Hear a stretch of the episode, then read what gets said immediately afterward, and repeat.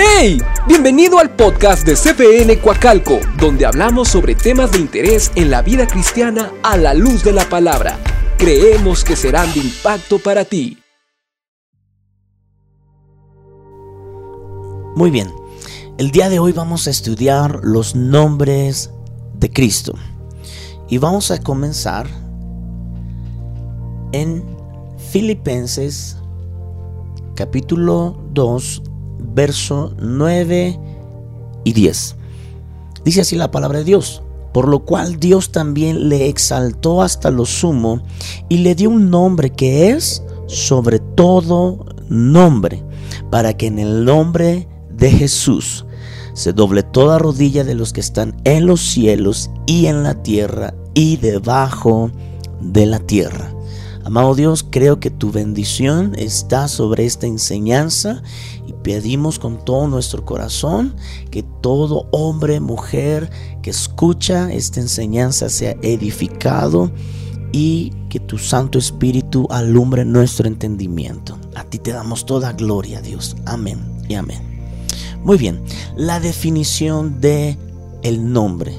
El nombre me ayuda a entender cómo puedo designar, comprender o relacionarme con una persona o cosa. Cuando vamos a una ciudad que no ubicamos, que no conocemos, preguntamos, ¿y aquí cómo se llama?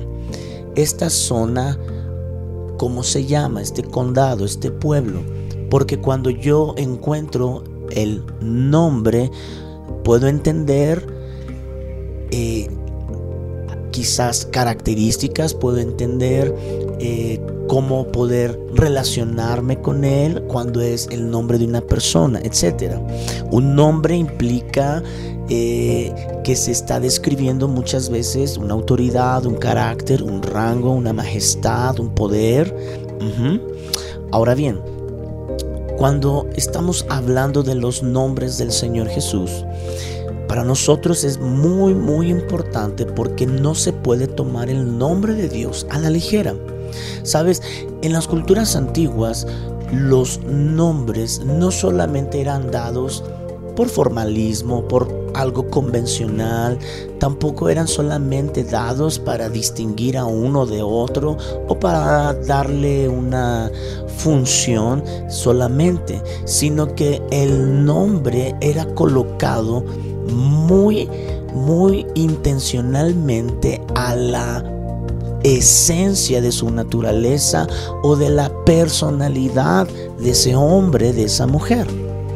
De hecho, las escrituras nos dejan ver en primer libro de Samuel, en el capítulo 25, verso 25.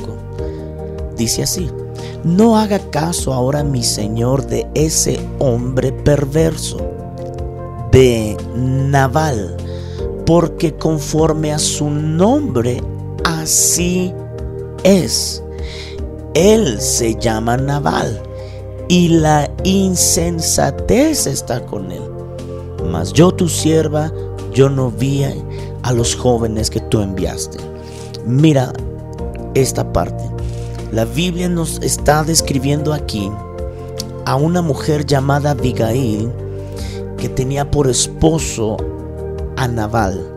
Y ella está describiendo que el nombre de su esposo Naval es y cumple la esencia o características muy específicas de su personalidad. Él era una persona insensata, era necio, era un terco. Entonces, un nombre no solamente es para distinguir a uno de otro, no solamente me habla de su majestad o su rango, sino también me ayuda a describir su esencia, su naturaleza, sus características de él. Ahora bien, cuando hablamos de los nombres de Dios, de los nombres de Jesús, para ser más precisos, para nosotros es muy importante también tomar esta parte en cuenta. En Éxodo capítulo 6 dice la palabra de Dios. En el verso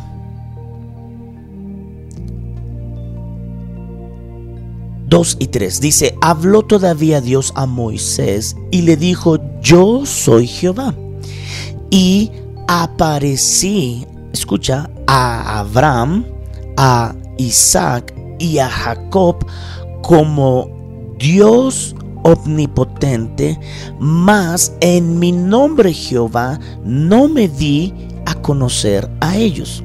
Ojo, Dios nos está mostrando aquí algo muy importante, que en los inicios Él no se dio a conocer con su nombre, sino que la gente en esos tiempos no conocía el nombre de Dios y lo único que hacían era decir el Dios de Abraham, el Dios de Isaac o el Dios todopoderoso.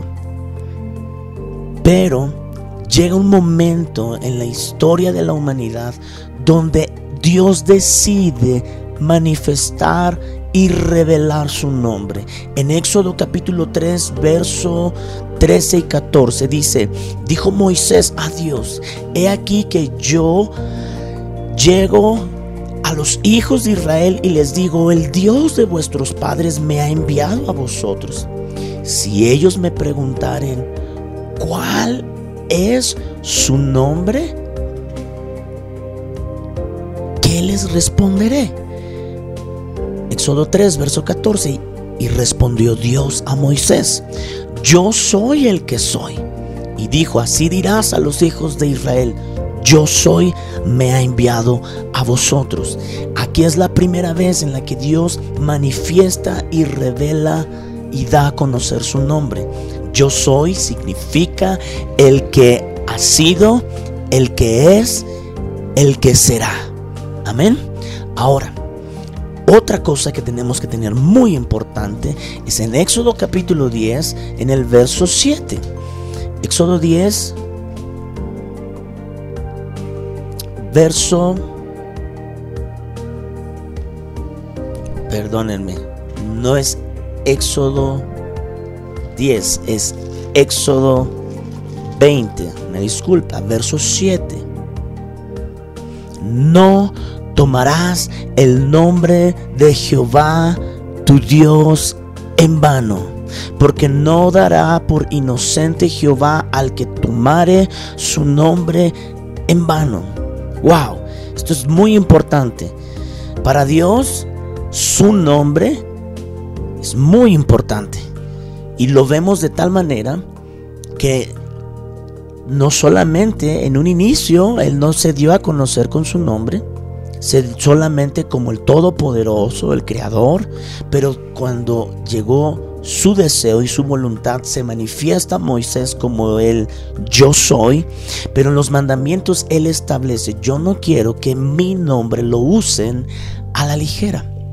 Entonces, ¿qué estamos aprendiendo aquí?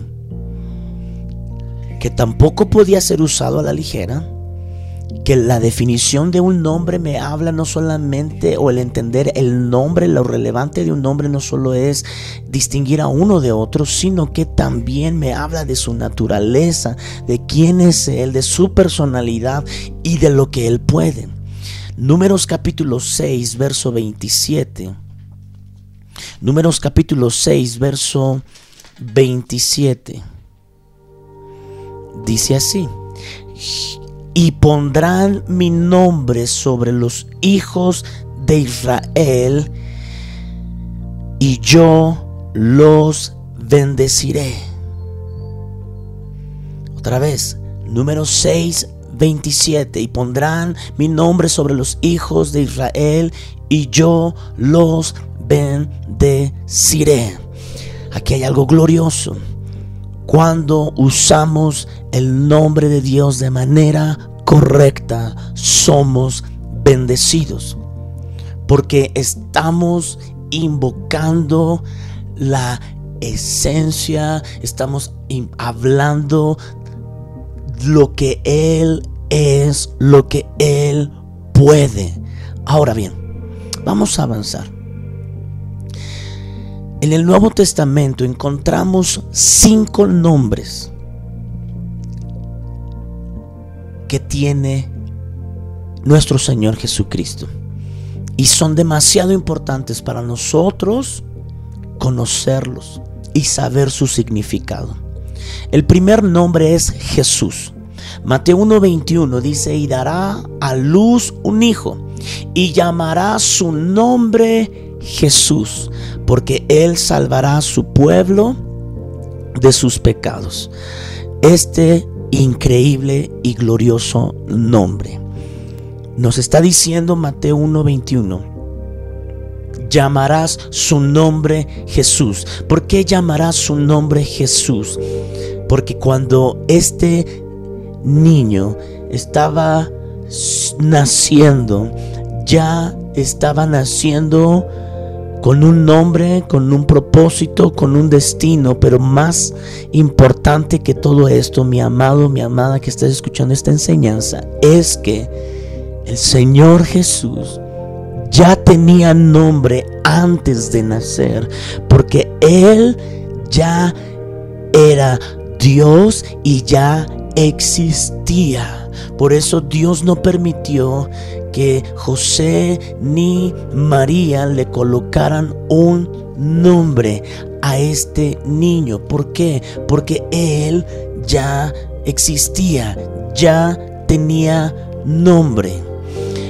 Y tú dices, wow, ¿y eso cómo lo puedo entender? Mira, Juan capítulo 1, verso 1 y 2 me dice, en el principio era el verbo, Jesús, y el verbo era con Dios, y el verbo era Dios. Está hablando del inicio de todas las cosas. Jesús ya existía, pero cuando Dios decidió que era el tiempo, el Padre, de enviar a su Hijo y que éste encarnara y naciera de una manera sobrenatural por el vientre de María, la Virgen María, Dios les dijo a este matrimonio, Él ya tiene nombre y es Jesús. Ahora bien, en griego la palabra es Isus, en hebreo Yeshua. ¿Qué significa la palabra Jesús? ¿Qué significa este nombre que tiene el amado del cielo. Significa el que ayuda. Significa el que puede liberar. Y significa aquel que salva a la humanidad del pecado. Entonces, cuando yo digo el nombre de Jesús, lo que Dios quiere que yo entienda es ¿Cuál es el carácter perpetuo de el Señor Jesús? Él es el Salvador. Él es mi auxilio. Él es mi ayudador. Él es el que me libera. Él es el que me salva. Entonces cuando yo digo Jesús, Jesús, y cuando yo canto el nombre de Jesús, cuando yo hablo el nombre de Jesús, yo ahora tengo el entendimiento que lo que yo estoy hablando es que yo reconozco que Él es la fuente de mi ayuda, de mi libertad y de mi salvación. Ahora bien, Filipenses capítulo número 2, versos 9 y 10. Filipenses capítulo número 2, versos 9 y 10. Lo leímos hace un momento. Por lo cual Dios también le exaltó hasta lo sumo y le dio un nombre que es sobre todo nombre. El nombre de Jesús me tiene que traer a la memoria esto, amado y amada. Su nombre está por encima de cualquier nombre de honra, de excelencia, de autoridad, de admiración o de deidad que pudiera existir. Lo que está diciéndonos en el Dios y Padre es que Jesús, su Hijo, ese nombre está por encima de cualquier otro nombre. Por lo tanto, Él es Dios. El segundo nombre es Cristo. El Nuevo Testamento nos enseña que a Jesús también se le conoce o se le nombraba como Cristo. La palabra Cristo significa ungido. Isaías 61.1 nos dice una palabra mesiánica, una palabra de ese Salvador libertador que vendría. Y dice Isaías 61.1, y el Espíritu del Señor está sobre mí, porque me ungió Jehová, me ha enviado a predicar buenas nuevas. Hechos 2.36, a este Jesús a quien vosotros crucificasteis, Dios le ha hecho Señor y Cristo. La palabra Cristo significa el ungido. Y es muy impresionante. Mira esto. Cristo, ungido, y ungido en hebreo viene del verbo masaj, que significa Mesías. Entonces, cuando el Antiguo Testamento nos habla de un Mesías, redentor y un Mesías que liberaría, un Mesías, un rey que vendría a liberar a sus pueblos porque él era el ungido. Y entonces ahora leemos el Nuevo Testamento y vemos al amado del cielo que se encarnó, que le nombraban como el Cristo. Esto quiere decir que Él era el ungido de Dios. Ahora, ¿y esto a qué me ayuda? O oh, te ayuda en mucho, mi amado, mi amada, porque el ungido, el ungido, escucha esto, esto es bien importante. Ungir a alguien habla de ser aprobado, de ser enviado, de ser respaldado. En el Antiguo Testamento se ungían a sacerdotes, a profetas y a reyes aprobados por Dios. ¿Sí? Que tenían el respaldo del Señor para cumplir una función. Dice la palabra en Éxodo 22.7 Luego tomarás el aceite de la unción y la derramarás sobre su cabeza y le ungirás. Entonces, cuando Cristo, yo entiendo que este nombre que Él tiene significa el ungido. Él fue el enviado del Padre. Él fue el que tiene el respaldo de la sobrenatural de Dios. Por eso cuando usted y yo leemos los evangelios, vemos a Cristo haciendo señales, maravillas, resucitando gente, convirtiendo el agua en vino,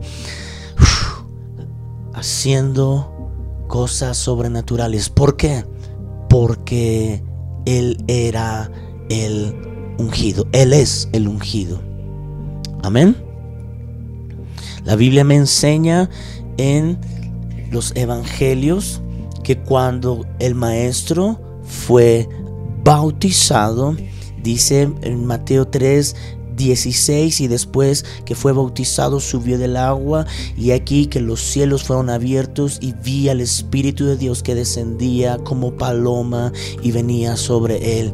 Él fue ungido, fue lleno del Espíritu Santo y él empezó su ministerio porque era enviado y fue aprobado y estaba respaldado. Tercer nombre. El tercer nombre es Hijo del Hombre o Hijo de Hombre. Y cuando escuchamos este nombre para referirnos a nuestro Señor Jesús, nos puede costar un poco de trabajo entender de qué se trata. Pero mira, cuando el Señor Jesús se llamaba a sí mismo o permitía que le llamasen Hijo del Hombre.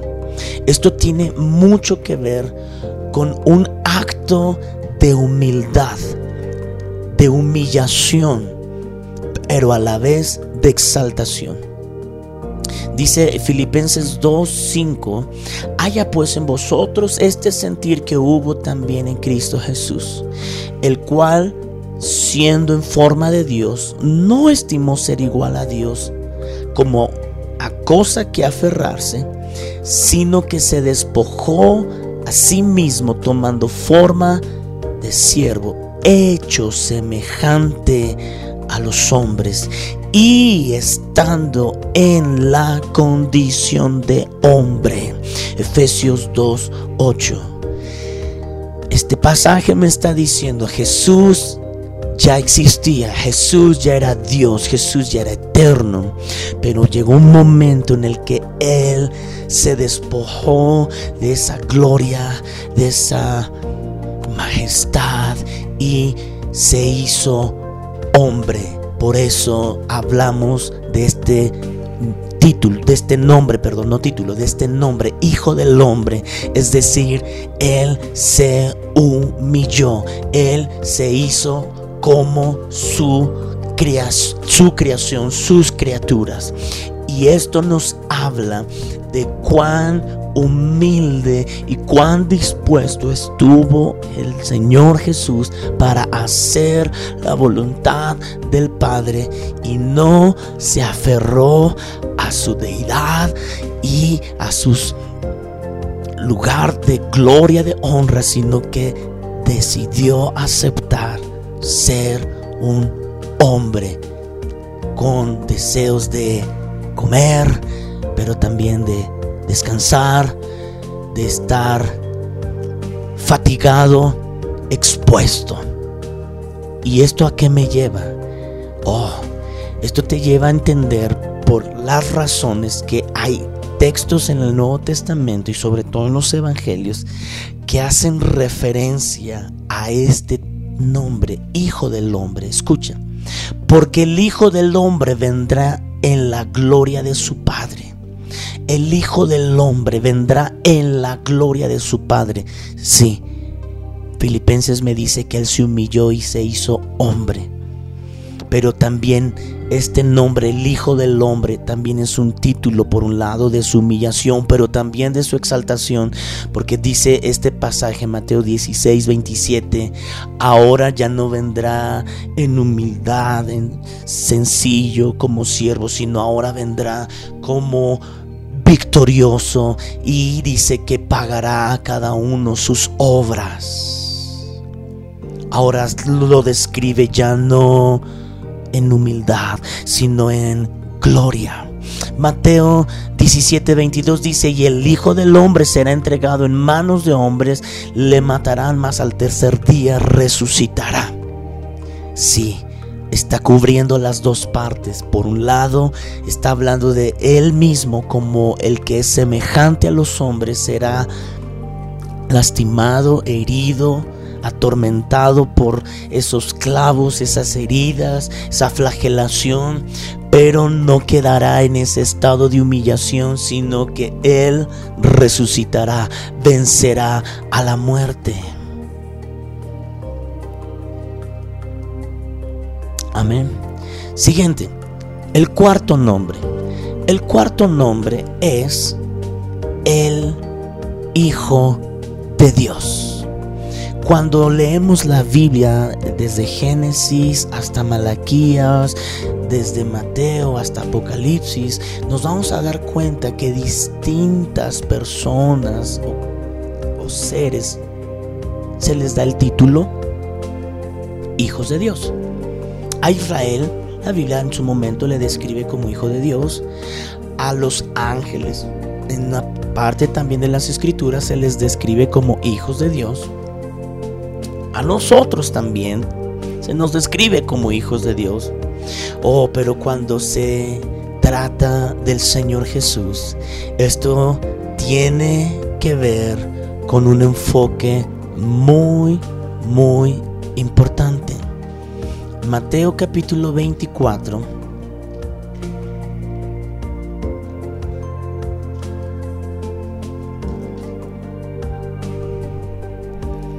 Verso 35 y 36. Dice, y el cielo y la tierra pasarán, pero mis palabras no pasarán.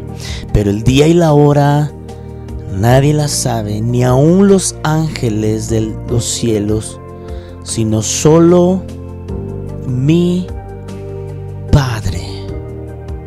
Escucha. Cristo, esta parte está hablando de que la venida del Hijo de Dios, la venida del Hijo de Dios, del Hijo del Hombre este pasaje lo que me está diciendo, el Hijo de Dios, otra vez, del Hijo de Dios, el que fue enviado con un propósito. Está hablando que cumplirá este propósito en su venida. Lucas capítulo 1, verso 35 esto es glorioso. Lucas 1:35. Dijo, y respondiendo el ángel le dijo, el, el Espíritu Santo vendrá sobre ti y el poder del Altísimo te cubrirá con su sombra, por lo cual también el santo ser que nacerá será llamado Hijo de Dios. Hijo de Dios. Ese es un nombre que describe su procedencia, que describe lo que Él es. Me encanta, me encanta que Él es el Hijo de Dios. Y la Biblia en, Mateo 3:17 dice, este es mi Hijo amado. Este es mi Hijo amado. Entonces el Señor Jesús tiene el nombre del Hijo de Dios, del Hijo de Dios, y el Hijo es amado por el Padre. Quinto, el Señor. Este es el nombre que también Jesucristo tiene. Y este significa aquel que merece el respeto. La palabra Señor, Kyrios, por excelencia me habla y describe aquel que merece respeto, aquel que merece honra, describe aquel que merece exaltación.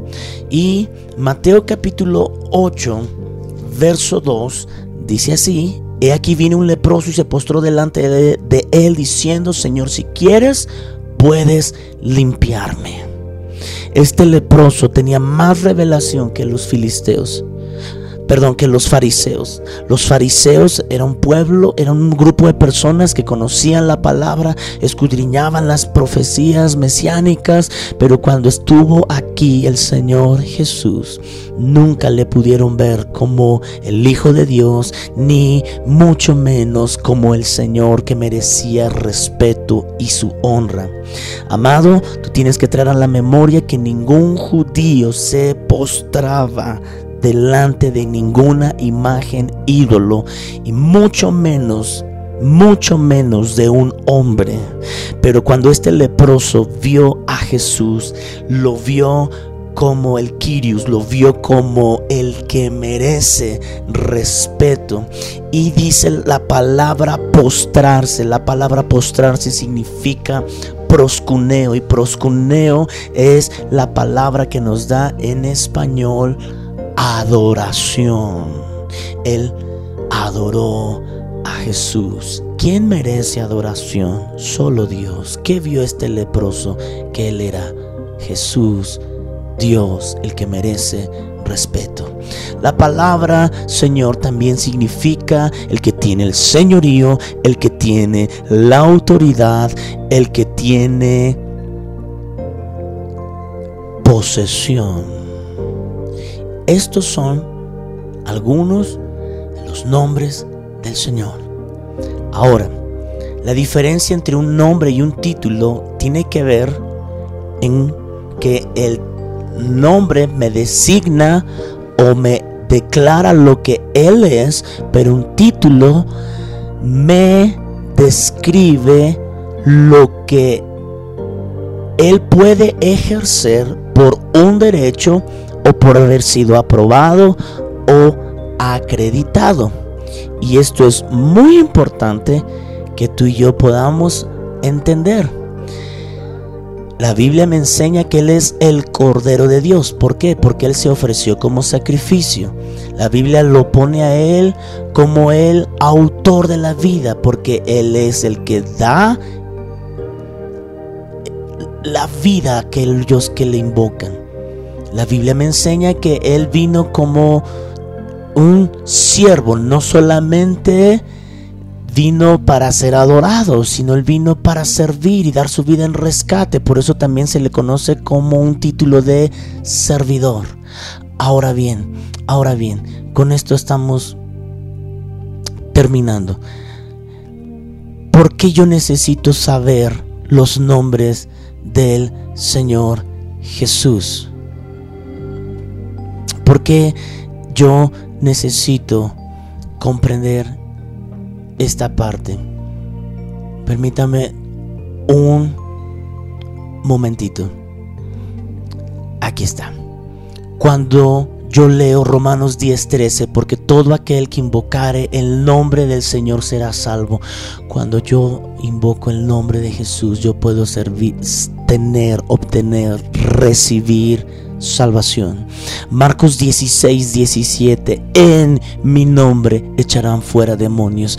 El cristiano, los hijos de Dios, tenemos también autoridad en el nombre de Jesús para echar fuera demonios.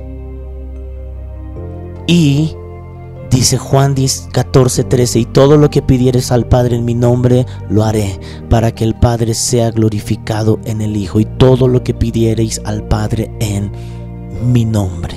El nombre del Señor Jesús nos da acceso a la misericordia de Dios. El nombre de Jesús, invocarlo, clamar a Él nos otorga vida eterna. Clamar al nombre del Señor Jesús me ayuda a entender que yo puedo ser perdonado de mis pecados. Clamar al nombre del Señor Jesús me da libertad de toda opresión demoníaca. Clamar al nombre de Jesús me ayuda a poder recibir en misericordia todo lo que el Padre me desea dar.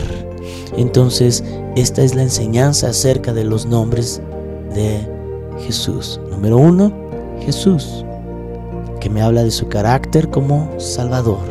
Dos, Cristo, el que ha sido ungido, enviado, aprobado y respaldado. Tres, el Hijo del Hombre, me habla de su humillación, se hizo como las criaturas, pero fue exaltado en gloria.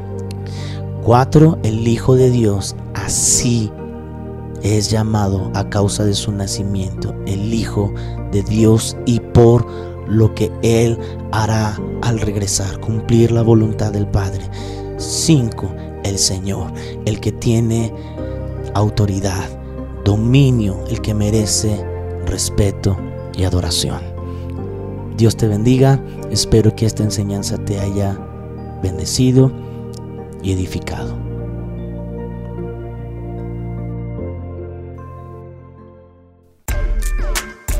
Gracias por escucharnos. Espera nuestro siguiente podcast, compártelo en tus redes sociales y recuerda que también puedes seguirnos por Facebook, Instagram y YouTube.